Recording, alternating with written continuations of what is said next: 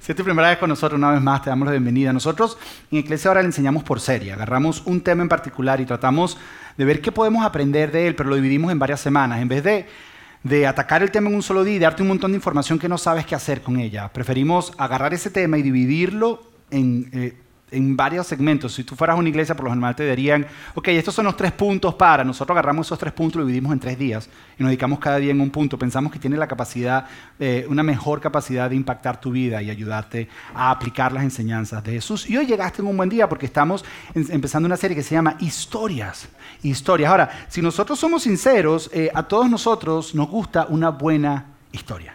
A todos nosotros nos gusta una buena historia. Hay algo que ocurre cuando nosotros escuchamos las palabras, érase una vez o cuando escuchamos las palabras en una galaxia muy lejana, o cuando escuchamos las palabras érase una vez su nombre. Cualquiera de ese tipo, nuestros oídos se paran y empezamos a prestar atención porque a todos nos gusta una buena historia. Es por eso que a algunos de ustedes que les gusta leer, leen libros porque les gusta una historia, aunque a la mayoría no les gusta leer libros, pero, pero es por eso que lo compras. Es por eso que a muchos de ustedes, a algunas todavía y a algunos todavía les gusta ver novelas, porque es una buena historia. Bueno, algunas no son muy buenas, pero son historias, porque nos gustan las historias. Por eso es que algunos como yo buscamos series en Netflix para ver, porque nos gusta una historia. Es por eso, es por eso cuando te cuentan un chisme, tú quieres saber la historia. Porque te dice y tú dices, no, no, pero ¿cómo pasó? Uno siempre pregunta, ¿cómo pasó? Necesitas los detalles, porque a todos nos gusta una buena historia. Es más, Ponte a pensar, ayer, ayer tuve eh, muchos de mis amigos, los cuales ayer tengo que confesarles que sentí envidia santa por muchos de ellos, porque ellos estaban en el concierto de Franco de Vita y yo no pude ir al concierto de, Franco de Vita. Habían un montón de ellos en, el concierto de Franco mientras, mientras yo estaba orando y buscando de Dios, preparando. No, mentira, yo lo que estaba era viendo Facebook, tratando de ver el concierto a través de Facebook mientras ellos estaban. Y Ponte a pensar, algunos si conocen a Franco no conocen a Franco, ¿cuál es tu canción favorita de Franco de Vita? Si te pones a pensar, el éxito de las canciones de él es que son historias. Por ejemplo, hay una canción que él tiene que dice, y entró con sus vestidos mojados y en su espalda la puerta apoyó. Es una historia y la historia es lo que te hace, wow, me gusta esa canción, o ya si nos hubieran visto. Entonces tú estás ahí sentado con tu novecita. Estábamos allí sentados, pero ¿por qué? Porque es una historia. Ahora, ahora si no es, si no es eh, Franco, a lo mejor tú dices, bueno, Rubén Blades. Rubén Blades, ¿cuál es la canción más exitosa de Rubén Blades? Por la esquina del viejo. Una canción de ocho minutos. Ustedes saben que cuando Rubén Blades le presentó eso a la disquera, le dijeron, tú estás loco. Es demasiado, pero la, historia la canción fue un éxito porque es, porque es una historia. O a lo mejor eres de Centroamérica y te gusta Arjona. Entonces es pensar y decir, eh, ¿cómo es que dice? La, eran las 10 de la noche, piloteaba mi nave. Ah, esa sí se la saben, ¿verdad? Pero cuando cantamos ahorita no se la sabían. Era mi carro un Volkswagen. Ah, pero ves, el éxito está en las historias. Y está comprobado incluso científicamente que el cerebro procesa mejor información a través de historias que si simplemente le das información. Las historias tienen una capacidad de hacer que retengamos información y de aprender lecciones. Es más, eh, en los estudios que han hecho, en los últimos 10 años, los estudios que han hecho acerca de la neurología y cómo funciona el cerebro, es increíble todo lo que hemos avanzado en los últimos 10 años. Es más que lo que habíamos aprendido todos los años anteriores, en estos últimos 10 años, por esto del, del CT scan, los MRIs, que de alguna manera pueden analizar cómo el cerebro se comporta. Y hicieron un estudio, por ejemplo, de que si una persona ve un slide de PowerPoint lleno de palabras, solamente una parte del cerebro es la que fluye sangre o se ilumina, eh, nada más la parte que tiene que ver con el vocabulario. Pero si estas mismas personas las sientan a ver una historia o a escuchar una historia, todas las diferentes partes del cerebro, la parte sensorial, eh, la parte de vocabulario, la parte de razonamiento, incluso la parte motora, porque el corazón se acelera, se, empiezan a iluminar en el cerebro. O sea que el cerebro está funcionando más y tenemos la capacidad de, de alguna manera, eh, recibir mejor el mensaje o la historia. Hicieron otro experimento, este es uno de mis favoritos, donde pusieron a una mujer a contarle una historia a 11 personas voluntarias, 11 estudiantes. Y mientras ella contaba la historia, le pusieron, eh, estaban escaneando el cerebro de ella y de los 11 estudiantes. Y se dieron cuenta que cuando la persona cuenta una historia, las personas que están escuchando la historia, los cerebros, los cerebros de ambos se sincronizan. Y las mismas cosas que se mueven en el cerebro de ella, se mueven en el cerebro de la otra persona. Por ejemplo, cuando esta mujer estaba contando la historia en su cerebro y la parte de su cerebro que tiene que ver con las emociones empezaba a moverse, toda la audiencia, el cerebro de ellos comenzaba a moverse y empezaba a sentir exactamente lo que ella estaba sintiendo. Cuando esta persona empezaba a hablar de la parte frontal, que es la parte de razonamiento del cerebro, lo mismo empezaba a pasar con las personas que estaban escuchando. sea, que de alguna manera ella estaba a través de una historia poniendo pensamientos, sentimientos y emociones en la vida de las personas que estaban escuchando. Es por eso que las mejores lecciones de la vida son enseñadas a través de una historia. La historia tiene la capacidad de transformarnos la vida. Ahora, ahora ven conmigo y retrasa, vamos para atrás, dos mil años atrás. El mejor maestro de todos los tiempos, su nombre es Jesús. Y él enseñaba, enseñaba a través, a través de historias. En los evangelios se consiguen 30 de estas historias, más de 30 de estas historias que Jesús decía. Una tercera parte de todo lo que él enseñaba, una tercera parte eran historias. Una palabra de tres palabras eran relacionadas con historias en la vida de Jesús. Ahora, las conocemos como parábolas, pero en el original es la palabra mashal. Di mashal conmigo. Viste, ya sabes hebreo. En el original es mashal. Mashal significa es como. Es cómo, eso es lo que significa, o tiene este sentido de una imagen. Es una imagen, es, es, yo te doy una idea, pero te voy a presentar una imagen de esta idea con esta historia. Te doy un principio, te voy a presentar este principio con una historia que te va a dar una imagen de cómo se ve. Te voy a enseñar esta verdad, te voy a presentar un principio con esta historia para que veas cómo se ve. Es una idea de imagen. Y todos nosotros sabemos que una imagen habla más que mil palabras. Una buena historia habla más que mil sermones. Una buena historia bien dada, de alguna manera tiene la capacidad de transformar tu vida. Y Jesús, los estudiosos judíos, ni siquiera los cristianos, que han estudiado las historias de él, dicen que él estaba por encima de todos los de su época en su manera de contar historias. Que era increíble, que era fascinante la técnica, que llevó la, la técnica de contar historias por encima de lo que por lo general se escuchaba en esa época. Es más, personalmente yo creo que una de las razones por las cuales las multitudes seguían a Jesús aparte porque les daba comida y los sanaba, era porque Jesús era un maestro contando historias. Porque ponte a pensar, en esta época no había televisión, no había Facebook, no había Instagram. La gente estaba aburrida, no había cine. ¿Qué iban? Salían a escuchar al maestro nuevo, a contar las maravillosas historias que él contaba. Y esas historias nos inspiraban y nos llamaban a un cambio. Las historias de Jesús sí las entendían. ¿Por qué? Porque tienes que entender que los propósitos de las historias y las parábolas que Jesús contaba tenía dos propósitos. Jesús por lo general presentaba una idea, después de la idea hacía una pregunta que nos hacía pensar, y como los veía así como que medio trabaditos así con una cosa, le ok, les voy a decir cómo se ve, y les contaba una historia. Ahora, el propósito de estas historias y de estas parábolas era, número uno, aclarar la idea que Jesús estaba enseñando. Dar un ejemplo y aclararla. Es como, de alguna manera clarificar. Eh, ¿Por qué le digo esto? Porque por muchos años se ha creído que Jesús enseñaba en parábolas para esconder secretos de Dios. Que detrás de las parábolas hay secretos escondidos que solamente unos pocos pueden entender y que tienes que tener algo especial para entenderla. Porque en Lucas capítulo 8 dice que Jesús les explicó una parábola a los discípulos y les dice, ustedes ya conocen los secretos del reino de Dios, pero a ellos les hablo en parábolas. Entonces dice, ah, claro, ellos conocen, pero Él esconde los secretos en las parábolas y eso no es lo que Jesús está queriendo decir. Entonces, ¿qué es lo que está queriendo decir Jesús? Porque habla en parábola. Si quieres saber qué quería decir Jesús en Lucas 8, te invito a que el día jueves te conectes en Facebook Live, que voy a explicar. Ahí en Facebook Live, ¿qué es? Porque ahorita no tengo tiempo de explicártelo. Entonces sígueme en Josué Valero en Facebook Live. ¿A qué hora? No sé todavía porque quiero ver cuál es la mejor hora. Pero ahí te voy a explicar porque ahorita no tengo tiempo. Estoy tratando de usar la tecnología para tratar de llenar la mayor cantidad y ahí me puedes hacer preguntas y todo lo que quieras. Ahora, volviendo, número uno, el propósito era aclarar era aclararles. Es más, es más, los judíos tenían una frase que decían en esta época, que decían que una parábola son como las asas de una canasta que te ayudan a agarrarla y llevarla donde necesites aplicarla.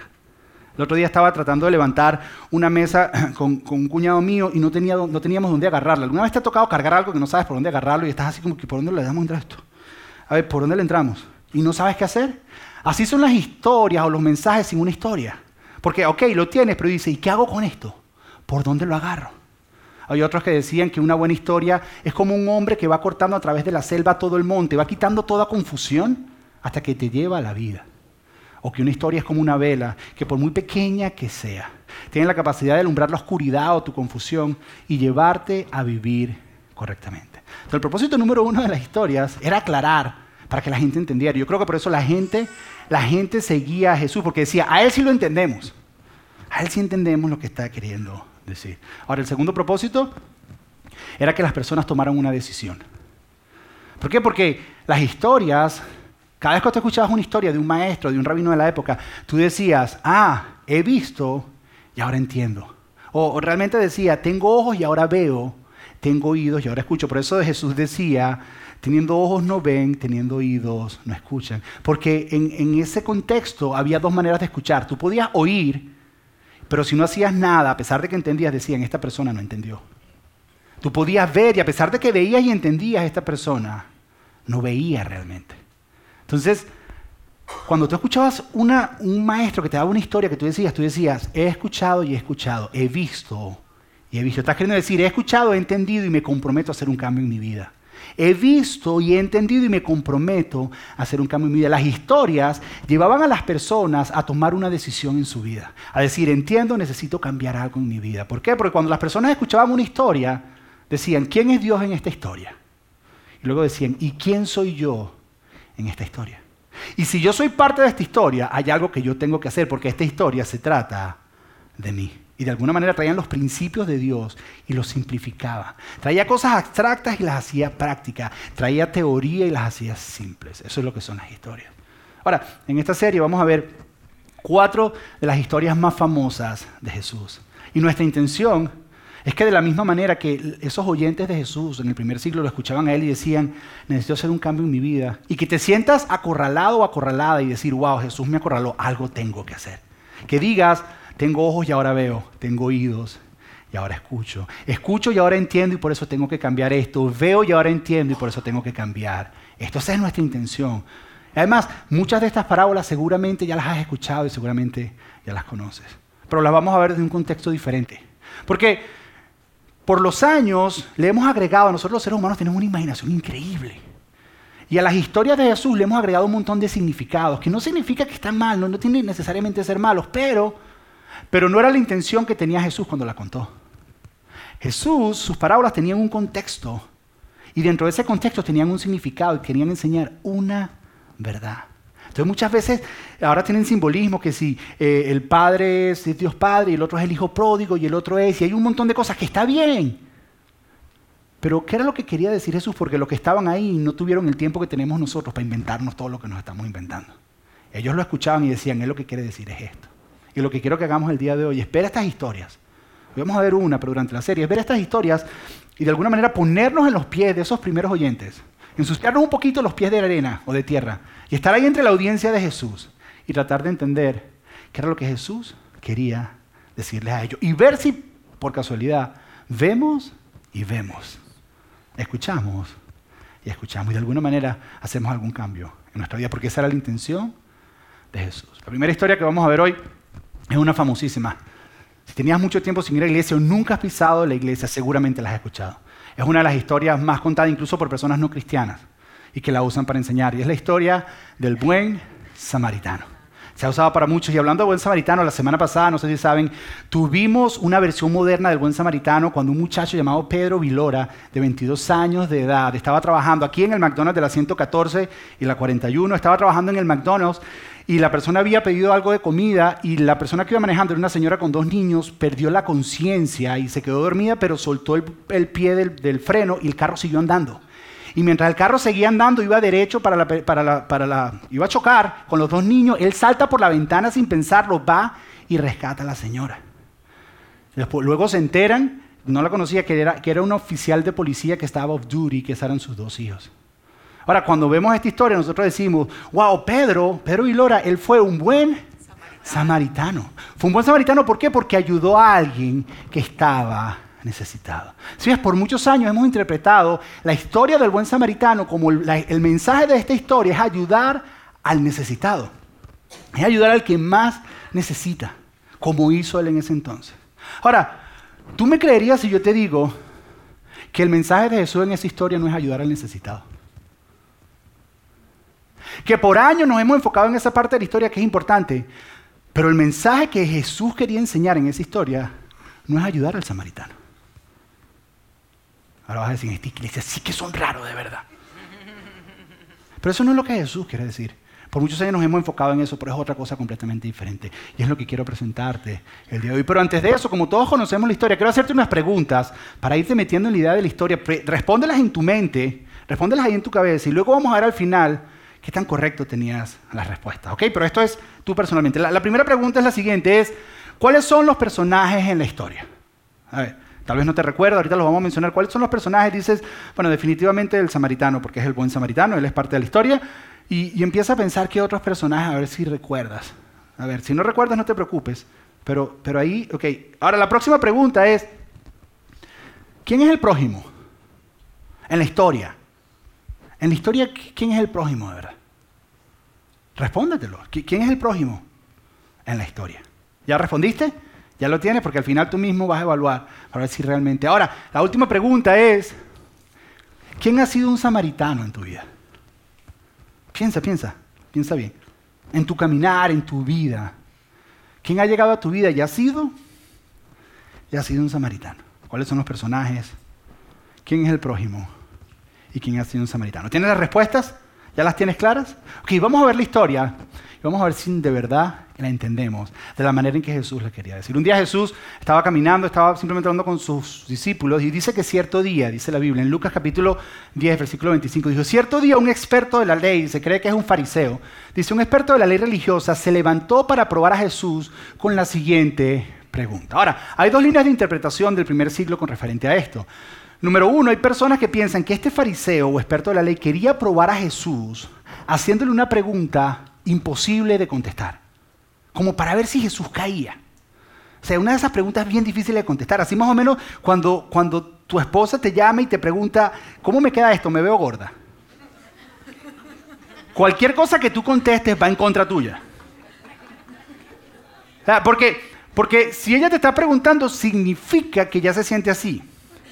Entonces, si tú le dices no, él te dice, me estás mintiendo. ¿Por qué no me dice verdad? Pero si le dices sí, te dice, ajá, entonces me veo gorda, soy una gorda, me acaba de decir gorda. Entonces, no hay manera de contestarla. Me veo gorda, te ves hermosa, mi amor. Eso es lo que tienes que contestar. Te ves linda. Eso hasta ahí llega, no, ni para un lado ni para el otro. Te ves bella ahí. ¿Ok? Y no estás diciendo mentira porque es bella, porque esto después me lo cobran después. Te ves bella. ¿Ok? Entonces, pero hay una línea que dice que le están haciendo esa pregunta a Jesús para, para tenderle una trampa. Pero hay otros que piensan, y yo soy de ese pensar, que este fariseo genuinamente quería saber cómo interpretaba Jesús la Biblia. Porque habían diferentes corrientes de interpretaciones. Y la manera de tú saber cómo pensaba uno de los rabinos uno de los maestros es haciéndole preguntas, sobre todo preguntas como esta de las que va a hacer él. Es por eso que cuando Jesús tenía 12 años lo encuentran en el templo. Dicen que los sabios se maravillaban de las preguntas que él hacía. Porque la manera en que ellos conversaban y hacían debates era a través de preguntas. Y yo creo que este hombre genuinamente quería saber hacia qué lado se inclinaba Jesús en ciertas interpretaciones. Él quería saber verdaderamente cómo pensaba Jesús. Yo no creo que había malicia, yo quería que sinceramente él quería saber. Él quería saber cómo Jesús interpretaba esta pregunta. Entonces le, pregunta esto y le dice, maestro, le dice, ¿qué debo hacer para heredar la vida eterna? Ahora, cuando nosotros escuchamos vida eterna por nuestro trasfondo y por nuestro background, por lo primero que pensamos es qué pasa después que nos morimos. Pero para el contexto judío, para ellos que están escuchando, para este, para este fariseo que le está preguntando, la vida eterna significa armonía con Dios. Desde ahora, desde ya. Vida eterna significa cómo puedo vivir en armonía y en sincronía con Dios, cómo puedo vivir en paz con Dios y en paz con los demás, cómo puedo tener lo que ellos llaman el shalom, la paz completa de Dios. Eso es lo que ellos quieren decir. No está hablando tanto de cuando me muera, no, no ahora. Ahora, ¿cómo puedo vivir la vida plena que Dios tiene para mí ahora? Eso es lo que le está preguntando. ¿Cómo puedo vivir esa vida eterna, esa integridad, esa plenitud de vida que Dios tiene para mí? Esa es su pregunta. Su pregunta no tiene que ver con qué pasa cuando muero. Su pregunta tiene que ver con el ahora, con el hoy. ¿Cómo puedo vivir correctamente? Ahora, Jesús es un genio, porque Jesús no le contesta, sino le hace una pregunta. Eso es muy típico de la época. Y yo he aprendido a usarlo, cuando alguien me hace una pregunta, yo le hago la misma pregunta al revés. Porque así yo sé dónde está parada esa persona antes de yo darle la respuesta. Y eso es precisamente lo que hace Jesús. En vez de contestarle, Jesús le dice, dice, Jesús le contestó, ¿qué dice la ley de Moisés? ¿Cómo la interpretas? Jesús le dice, déjame hacerte una pregunta antes de contestarte. ¿Qué dice la ley de Moisés? La ley de Moisés son los cinco primeros libros de la Biblia, se conoce como el Torah o la Tanakh. Le dice, ¿cómo la interpretas? Y en el original es cómo tú la lees. Queriendo decir que este hombre era un estudioso, no todo el mundo en esta época sabía leer, ni tenía acceso a esos libros. Y le dice, en otras palabras está diciendo, aquí el experto eres tú. Dime tú, ¿cómo tú la lees? ¿cómo tú la interpretas? Ahora, yo creo que este hombre había escuchado a Jesús anteriormente en algún lugar y por eso le está preguntando, porque mira la respuesta que él da, es muy parecido a una respuesta que Jesús dio un tiempo antes a una pregunta que le habían hecho a él. Este hombre, esto, esto es lo que contesta el experto de la ley, el fariseo, le dice, el hombre contestó, amarás al Señor tu Dios con todo tu corazón, con toda tu alma, con toda tu fuerza y con toda tu mente, y amarás a tu prójimo como a ti mismo. Palabra de Jesús. Ahora puede ser, puede ser que él había escuchado a Jesús o a lo mejor él había sido parte de los debates de la época. En la época había un debate muy fuerte entre los pensadores y los intérpretes de la Biblia, que era cuál es el mandamiento más importante. Por eso a Jesús un día le preguntan, ¿cuál es el mandamiento más importante? Y habían dos corrientes principales. La corriente de los literalistas o los que se enfocaban en la letra, que son los saduceos. Di conmigo saduceos. Saduceos. saduceos. Y está la interpretación de los fariseos. Los fariseos creían en la ley escrita, pero en algo que se conoce como la ley oral interpretaciones que judíos con el tiempo daban sobre la ley escrita. Ahora, los saduceos decían, ambos decían, va a haber un momento en nuestra vida donde dos mandamientos de Dios van a chocar. Donde, donde tengo que hacerme, ok, ¿cuál de los dos es más importante? Porque tengo que hacer el más importante. Entonces, bueno, vamos a poner a ver cuál es el más importante. Y ambos estaban de acuerdo que el más importante era amar a Dios. La pregunta es cuál es el segundo más importante.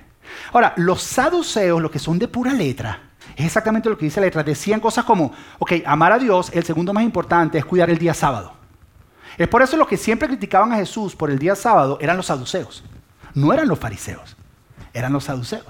Entonces, amar a Dios, cuidar el día sábado, mantenernos santos, eh, no cometer adulterio, no idolatría, todo eso. Y al final, por abajo, amar al prójimo. Eso es lo que ellos tenían. Así lo veían ellos, porque la ley y cumplir con todas las normas y leyes de Dios es lo más importante los saduceos. Ahora, los fariseos, di conmigo fariseos, fariseos es el otro grupo, los fariseos ellos decían, ok, amar a Dios, y el segundo, amar al prójimo. Por eso este que está preguntando es un fariseo. Dice, el segundo es amar al prójimo. Y ya después viene todo lo demás. Pero si algún día yo me encuentro en que tengo que hacer algo y tengo que decidir entre o hago eso o amo al prójimo, siempre amar al prójimo va primero. Era su manera de pensar y de interpretarlo. Entonces Jesús, cuando escucha esto, le contesta y le dice, dice, correcto, le dijo Jesús, haz eso y vivirás. En otras palabras, si tú amas a Dios y amas al prójimo, vas a disfrutar de armonía con Dios. Vas a disfrutar de plenitud, vas a disfrutar de la vida plena que Dios tiene para ti. Pero ahí no termina. Luego, luego dice, dice, el hombre quería justificar sus acciones. Hay unos que piensan que quería justificar su estilo de vida. No, quería justificar su acción que acaba de hacer. Quería justificar su pregunta. En otras palabras, en otras palabras, quería decir, eso de amar a Dios y amar al prójimo, eso es elemental. Eso lo aprendí en Kitson la semana pasada, es lo que le está queriendo decir. Entonces, por eso él dice, entonces le preguntó a Jesús, ok, pero entonces, ¿quién es el prójimo? O sea, vamos a lo que es. ¿Quién es el prójimo? Porque en esta época el lenguaje, y sobre todo el lenguaje hebreo y el de Jesús, está viviendo transición. Y cuando un lenguaje empieza a vivir transición, las palabras empiezan a perder sentido y significado. Por eso Jesús hablaba en arameo, que es una mezcla de árabe con hebreo, y las palabras empezaban entonces prójimo. Prójimo no es lo que significaba antes. Entonces este hombre le pregunta, ¿quién es el prójimo? Porque para algunas personas prójimo era el familiar. Prójimo era el vecino o alguien que estaba cercano. Hay otros que decían que prójimo eran todos los judíos. Otros decían que prójimo eran nada más los judíos religiosos. Otros decían que prójimo eran judíos y judíos tal vez no tan religiosos, pero judíos que hacían prácticas paganas no. Hay otros que decían que prójimo era incluso hasta los romanos.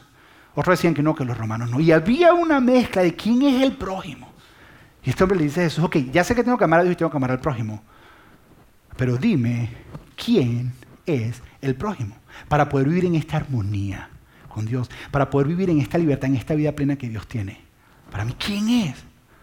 Y Jesús le contesta con la parábola del buen samaritano. Jesús le contesta con una historia. Y Jesús le dice esto, le dice, dice, un hombre bajaba de Jerusalén a Jericó. Fíjate que no dice de dónde era este hombre, porque estamos tratando de descubrir quién es el prójimo, pero él no dice la nacionalidad, ni si es judío, si no es judío. Él dice un hombre. Un hombre simplemente bajaba de Jerusalén a Jericó y fue atacado por ladrones, le quitaron la ropa, le pegaron y lo dejaron medio muerto al costado del camino. Dice que un hombre bajaba de Jericó, perdón, de Jerusalén a Jericó, hay aproximadamente 19 millas, es un día y medio de camino, y dice que es en bajada porque tiene elevación y vas bajando literalmente hacia Jericó. Ahora, este camino, los oyentes de Jesús y los que estaban escuchando lo conocían, porque ellos lo habían caminado. Ellos saben de qué, cuál es el camino. Es así como cuando te dice, ahí en la 71, ¿sabes? Ahí te vas en la... O ahí, así como tú, tú te ubicas automáticamente. Ellos se ubicaban enseguida. Y seguramente algunos de ellos habían pasado por ahí y los habían asaltado. Tal vez habían sido víctimas de ladrones. Ellos saben. Enseguida sienten el sufrimiento de lo que está pasando. Dice, un hombre va de camino a Jericó. De Jerusalén va a Jericó y es asaltado, lo roban, le quitan el dinero, le quitan la ropa y lo dejan medio muerto. Luego continúa Jesús la historia y dice, un sacerdote pasó por allí de casualidad, pero cuando vio el hombre en el suelo, ahora, voy a parar aquí. No es casualidad que el sacerdote está pasando. En el original no dice casualidad, sino dice un sacerdote iba pasando por ahí. Ahora, los sacerdotes, los sumos sacerdotes, por lo general trabajaban en Jerusalén, pero vivían en Jericó. O sea que lo más normal es que él venía de Jerusalén hacia Jericó. Ellos trabajaban, el, horario de ellos, se, el calendario se rotaba y una vez al mes tenían que ir a Jerusalén. Trabajaban esa semana y se regresaban a Jericó. O sea que él está yendo de camino a su casa después de haber tenido una semana de trabajo. Dice que va de camino y dice que ve al hombre. Ahora, hasta ahora nos han dicho si el hombre es judío no es judío, ¿quién es? Y este hombre tampoco lo sabe. Porque en esta época había dos formas de identificar de dónde es una persona, como hoy en día también lo hacemos. La manera en que va vestida la persona, la manera en que se viste. Esto es un don que tiene mi esposa. Mi esposa ve a alguien vestido y dice, esa es venezolana. ve a otra y dice, barranquillera. Eh, Guatemala. No sé cómo lo hace, pero le pega a todas. Le pega a todas. En este hombre, eh, en esta época, por como está vestida la persona, tú sabías de dónde era. Pero este hombre le habían quitado la ropa, estaba desnudo. Entonces por ahí él no podía saber de dónde era. La otra forma en que tú podías identificar a una persona de dónde era, porque estamos tratando de descubrir el prójimo, era por el acento con que hablaba. El otro día estábamos comprando unas paletas en Coral Gables, unas paletas espectaculares, y estábamos hablando entre nosotros, y de repente el muchacho dice tres frases. Y apenas termina de decir la frase, yo le digo, ¿de qué parte de Venezuela tú eres? Solo por el acento. Como muchos de ustedes reconocen acentos argentinos o acentos de diferentes lugares. Pero ¿cuál es el problema? Que este hombre estaba inconsciente, no estaba hablando. Entonces, este hombre viene caminando y no sabe de dónde es. Y estamos tratando de descubrir quién es el prójimo. Y se lo encuentra ahí y, lo próximo que dice, mira lo próximo que dice, lo vio, dice, dice, y cruzó al otro lado del camino y siguió de largo. A lo que yo creo que la primera audiencia de Jesús tal vez se rió un poco hacia esto. Porque nosotros escuchamos esto y pensamos que el hombre va caminando por el Turnpike. Pero el camino de Jerusalén a Jericó es extremadamente estrecho. Es tan estrecho que muchas veces tú tienes que hacer un lado para el que va y viene tengan que darse espacio. Camino de Jerusalén a Jericó no hay otro lado es un solo camino. Es decir, que este hombre no podía ignorarlo. No era que estaba del otro lado de la acera. No es que voy a cruzar la acera y me voy para el otro lado para hacerme que no lo vi. Era imposible no verlo, tenía que pasar literalmente por encima. Yo siempre he dicho, desgraciado este man, que lo dejo ahí. Siempre pensaba en él como lo peor de lo peor. Porque ¿por qué lo dejó ahí? Ahora, bien interesante. ¿Se acuerdan de los dos grupos, los sadiceos y los fariseos? Los saduceos eran los literales, que es amar a Dios y cumplir con todas las leyes, entre ellas la santidad y de último, el prójimo. ¿Se acuerdan de eso? Bueno, los sacerdotes eran saduceos. Y la ley ahí le decía en Levíticos 20 que un sacerdote no puede tocar a nadie que esté muerto o medio muerto, porque se contamina y se hace impuro. Él no podía. Era hasta el punto que un sumo sacerdote no podía ni siquiera entrar al velorio de un familiar cercano de él. Entonces, cuando este hombre se encuentra, él tiene que decir, ok, él necesita ayuda y es mi prójimo. Pero de acuerdo a mi orden de importancia, primero es mantenerme puro. Y cuando él pasa por un lado o pasa por encima sin tocarlo, él cree y él lo hace con una conciencia de que está obedeciendo a Dios. Probablemente hasta con el corazón roto, queriendo ayudar, pero dice, no puedo ayudarlo porque para mí es más importante mantenerme limpio y continúa de largo. Ahora no es el único que pasa. Luego, luego continúa y dice, y un ayudante del templo pasó y lo vio allí tirado, pero también siguió de largo. Un ayudante del templo es un levita. Adivina, adivina de qué grupo son los levitas. De los saduceos. Todos los que trabajaban en el templo eran saduceos. Entonces él se encuentra con la realidad y dice, no, no, mi interpretación de la Biblia, mi teología o como tú quieras, mi cosmovisión, como quieras llamarlo, me dice que tengo que mantenerme puro primero. Y, Dios no me va a hacer nada al respecto. ¿Por qué? Porque es que estoy cumpliendo con lo que él me está diciendo. Ahora, a eso agrégale que él también va de camino a Jericó y que su jefe pasó primero. Entonces, ¿cómo quedaría el jefe que no hizo nada y luego llega él a Jericó con el tipo ayudándolo? La semana que viene se queda sin trabajo. Entonces si mi jefe no lo hizo, yo no lo hago. Ahora, lo interesante es que cada vez que se contaban esta historia, estos tres personajes siempre eh, los encuentras en muchas parábolas de la época. Siempre era un sumo sacerdote, un levita y por lo general venía un fariseo. Un sumo sacerdote, un levita y un fariseo. Y a veces cambiaban el orden, fariseo, levita, sumo sacerdote. ¿Por qué? Porque siempre el tercero es el héroe de la historia. Entonces el, el fariseo está escuchando y dice, los saduceos se pelaron, porque había entre ellos, había como cosita. Jesús les está diciendo esto que no sirve para nada, que eso de interpretar así la ley no sirve para nada. Ahora viene el fariseo. Es más, Jesús me acaba de decir que interpreté la ley de manera correcta. Ahora me va a usar de ejemplo. Dice, pasó un sumo sacerdote, se peló. Pasó un levita que es un saduceo también, se peló. Ahora es el momento de brillar nosotros los fariseos. Y Jesús está ahí. Yo imagino que Jesús, yo imagino que Jesús hizo esto y dijo, dijo, entonces pasó un, hizo una pausa. Y tal vez se quedó pensando así. Y viendo, ahí viene, ahí viene. ¿Por qué? Porque el fariseo sí lo hubiera ayudado. Nosotros pensamos los fariseos como lo peor, pero el fariseo yo creo que sí lo hubiera ayudado, porque para él es más importante amar a Dios y al prójimo. dice, ahí viene. Y Jesús tal vez dijo otra vez, viene un... Se quedó mirando así para arriba, así. La gente ahí viene, viene. Y Jesús dice, viene un samaritano despreciado. Y cuando vio al hombre sintió compasión. Un samaritano. Ahora, tal vez tú no entiendes esto porque no entiendes la tensión cultural que había. Los samaritanos eran los archienemigos de los judíos. Los samaritanos y los judíos se odiaban y se mataban. Un, judío ve a un samaritano y se le revolvía el estómago. Se le revolvían las tripas. Así como hay personas en tu vida que te revuelven las tripas, que tú dices que no los puedes ver, tú dices, este tipo, que lo único que piensas es de su mamá y de toda su descendencia cuando tú lo ves. De esos, que te revuelven todo. El peor insulto que tú podías decirle a un judío es, eres un hijo samaritano. Era lo peor que le podías decir. Hijo samaritano. Era lo peor, era el peor insulto. Es más, eran los judíos, después estaban los paganos y por debajo estaban los samaritanos casi que al nivel de los animales. Era lo peor de lo peor. Los judíos, muchas veces había un, camino de Galilea a Jerusalén, para ir tenían que pasar por Samaria y se tiraban un viaje de un día extra para ir por alrededor, para no tener que toparse o tocar a ningún samaritano.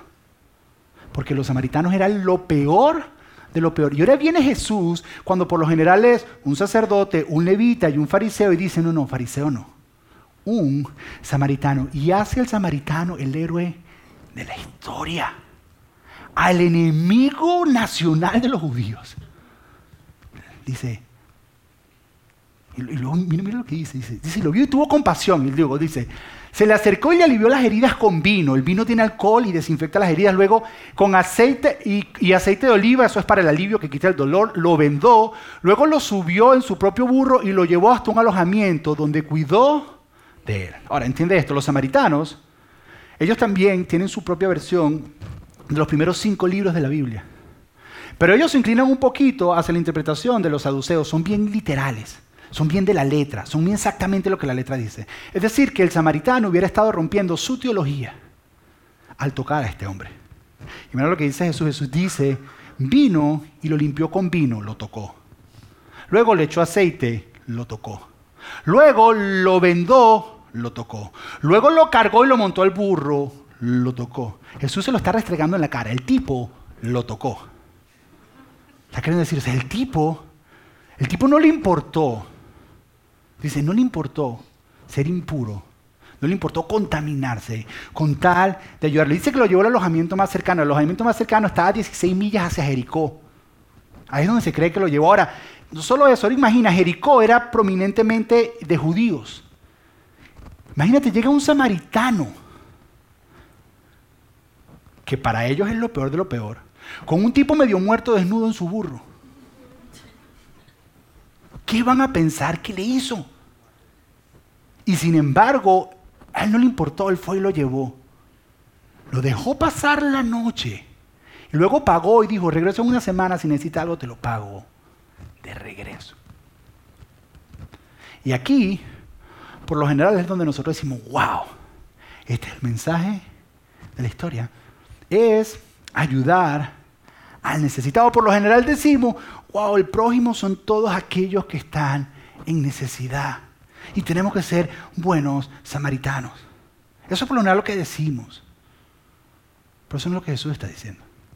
Porque la historia no termina ahí. Lo que Jesús cuenta la historia. ¿Ustedes se acuerdan cuál fue la pregunta que hizo el fariseo? Él preguntó, ¿quién es el prójimo? Primero que era la vida eterna, pero después preguntó, ¿quién es el prójimo? Y Jesús le contesta con la historia. Nosotros pensamos que el prójimo son aquellos que están en necesidad. Pero mira lo que dice Jesús. Después de terminar la historia, Jesús se voltea y le dice a este hombre, ahora bien, ¿cuál de los tres te parece que fue prójimo del hombre atacado por los bandidos? Es decir, que el que está en el piso no está en el multiple choice del prójimo. El que está en necesidad no es el prójimo. En la pregunta y en el examen de Jesús, ese no es ni siquiera una elección entre aquellos que son el prójimo. Jesús le pregunta, ¿cuál de los tres actuó como, es decir, cuál de los tres es el prójimo? Y el fariseo, el experto de la ley, dice, preguntó Jesús y el hombre le contestó, el que mostró compasión, porque lo odia tanto que ni siquiera puede decir el samaritano.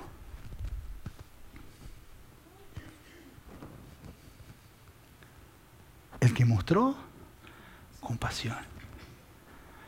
¿Sabes qué le está diciendo Jesús? ¿Sabes quién es tu prójimo? Tu prójimo va desde aquellos que están cerca hasta tu peor enemigo. Y tú me estás diciendo a mí que debemos amar a Dios y amar al prójimo.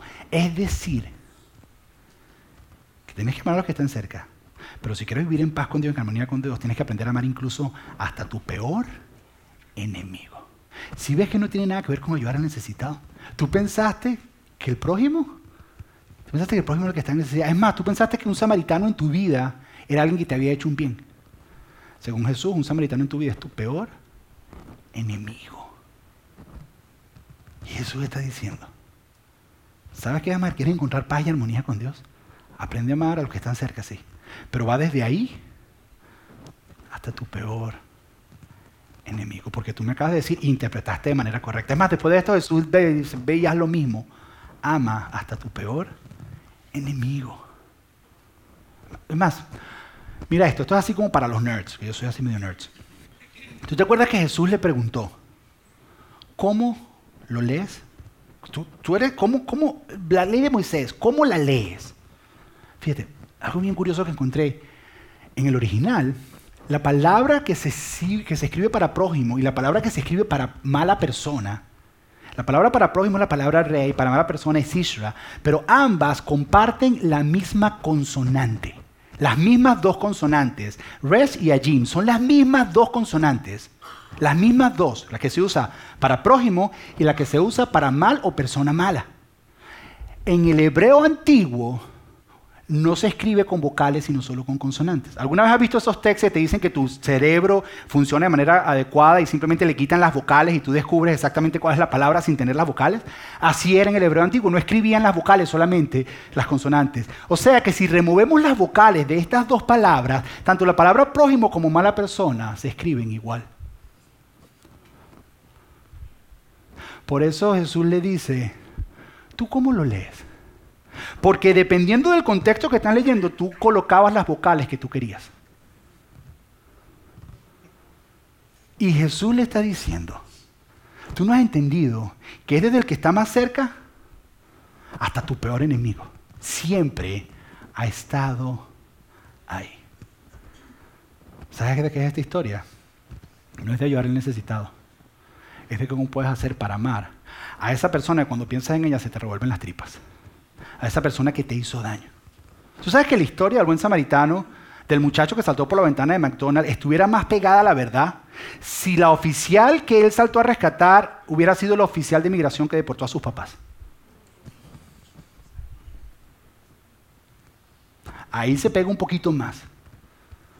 al significado que Jesús tenía en esta historia. No tenía que ver con ayudar al necesitado. Claro, tenemos que ayudar al necesitado. Es más, la razón por la que eso es parte de la historia es que era algo normal y común de la época. Se esperaba eso. Lo que nadie esperaba era que el prójimo fuera el samaritano y que a él se tenía que amar. Y Jesús los acorrala. Como nos está acorralando a nosotros. Porque la pregunta es, ¿qué haces tú ahora? Vas a ver y ver y vas a escuchar y escuchar. Vas a entender y vas a hacer un cambio en tu vida. Ahora, cuando Dios te dice que ames, hasta tu peor enemigo, no está diciendo que te hagas best friend con ellos, que lo ames como si fuera un amigo tuyo, un compadre, no. Es más, ni siquiera te está diciendo que te tiene que caer bien. Ni siquiera te está diciendo que tienes que estar de acuerdo con todo lo que esa persona hace, dice que lo ames. Hay una expresión en inglés que dice, eh, that Jesus tells you to love everybody but not to like everybody. Pero you have to love them. Tienes que aprender a amarlos. No significa que te caen bien todos, pero tienes que aprender. La pregunta es cómo, cómo lo amamos. Y con esto termino porque esta es la aplicación. Jesús en su sermón más importante dijo lo siguiente en Mateo capítulo 5. Dijo, han oído la ley que dice, ama al prójimo, ama a tu prójimo y odia a tu enemigo. Pero yo digo, ama a tus enemigos. Y dice, ora por los que te persiguen. ¿Sabes que Jesús lo único que te pide es que ores por ellos?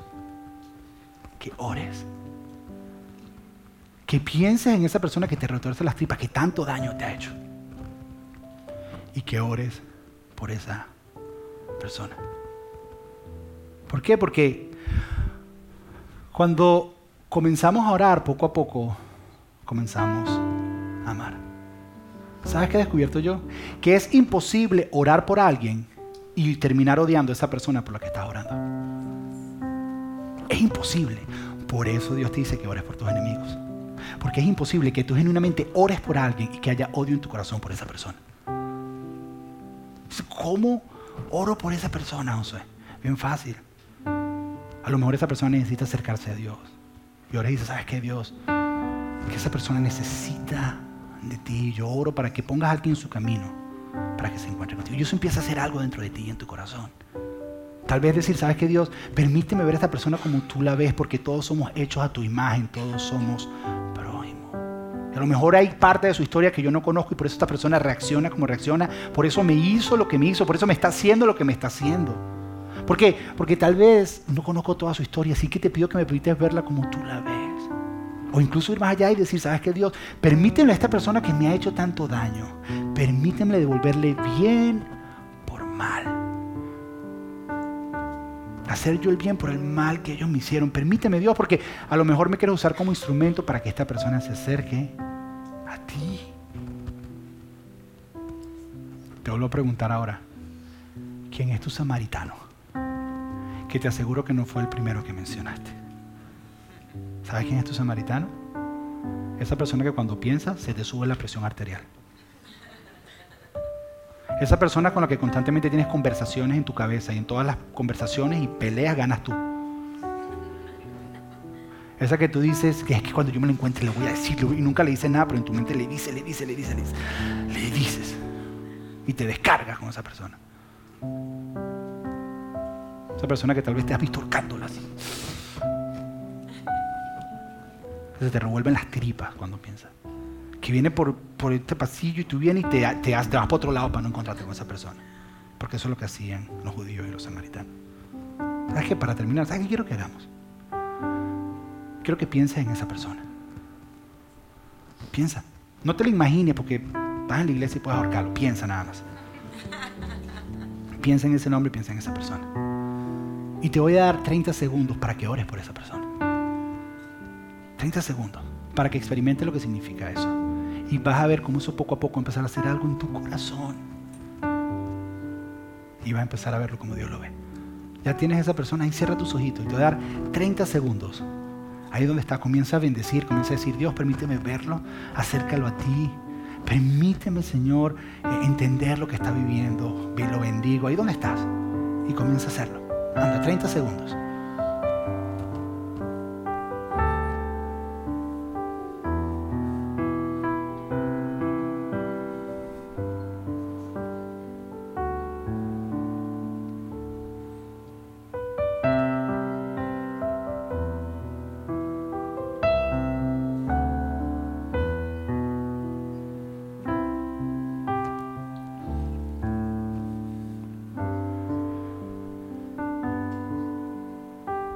Y, el reto es este. El reto es que cada vez que te vengan estos sentimientos y estas cosas, así que cuentes hasta 18.000 si es necesario. Respires y ores por esta persona. Cuando empieces a hacer esto, vas a ver que no va a haber odio en tu corazón. Y entonces vas a poder vivir la vida eterna que Dios tiene para ti. Vas a poder vivir en plenitud. Vas a poder vivir en armonía con Dios y en armonía por los demás. Porque no hay nada en tu corazón hacia nadie. Si ves que la parábola del hijo pródigo no tenía que ver con ayudar al necesitado, no significa que no debemos ayudarlos. Pero tenía que ver con amar al que más nos cuesta amar. No te puedes perder la próxima semana. Cierra tus ojos y vamos a orar. Padre, gracias Señor. Gracias porque tus mensajes son claros, Señor. Gracias porque tu palabra, Señor, nos acorrala y nos lleva a puntos que nos obliga a tomar decisiones para hacernos mejores personas. Que nos obliga a tomar decisiones para que podamos disfrutar de la vida plena que tú tienes para nosotros.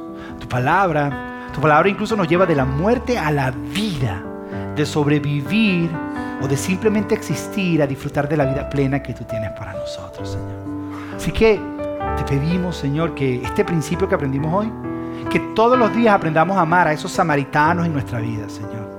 Pero hoy entendiendo que el samaritano no es esa persona que no, buena que nos hace un bien, no, que el samaritano es esa persona que más nos cuesta amar. Y que tú lo único que nos pides es que oremos por él o por ella simplemente una oración de bendición, porque eso, eso protege nuestro corazón de odio, amargura y rencor, lo cual nos saca de armonía contigo y no nos permite disfrutar de tus bendiciones en nuestra vida. Te pedimos esto en el nombre de Jesús. Amén y amén.